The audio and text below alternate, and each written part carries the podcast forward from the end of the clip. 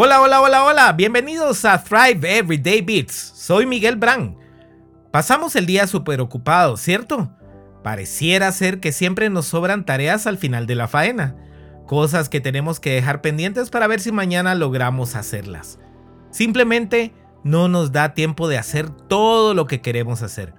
Y cuando vemos a alguien que logra ser ultra productivo, nos preguntamos, ¿cómo le hace?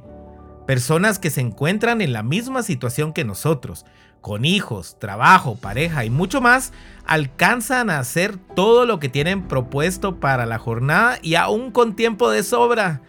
Al final, lo más preocupante de todo es que como nos mantenemos así, normalmente dejamos de lado las tareas más importantes para nuestro bienestar y nos enfocamos en las urgentes, que muy probablemente no sean las que nos harán mejorar. Nuestro cuidado físico, mental y emocional, nuestras relaciones más importantes y nuestra conexión con Dios son las que normalmente se van al segundo plano para cuando se pueda.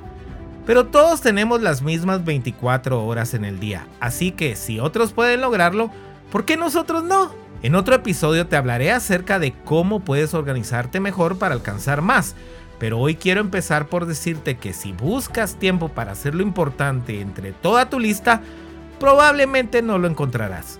Más bien, el arte de incorporar las tareas, hábitos y acciones que marcarán una diferencia en tu vida consiste en intencionalmente crear el tiempo para ellas. El tiempo es un recurso no renovable, no hay vuelta atrás en eso.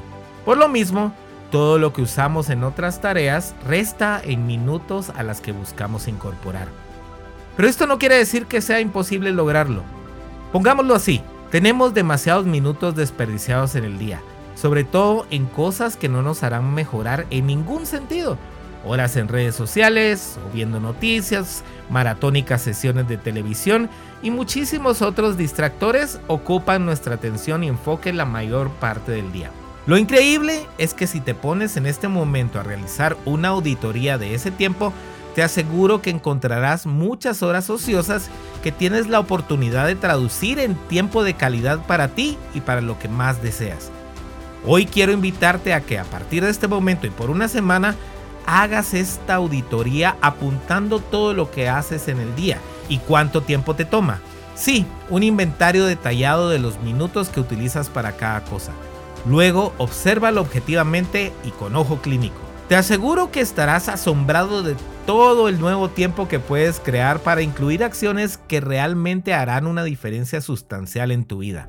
No te quiero decir que no dejes tiempo también para lo que te mencioné arriba, sin embargo, después de este ejercicio tendrás la capacidad de limitarlo en favor de lo que sume profundamente a tu crecimiento. Comparte este episodio con todos, principalmente con quienes siempre se quejan de que no tienen tiempo para lo que realmente vale. Bendiciones.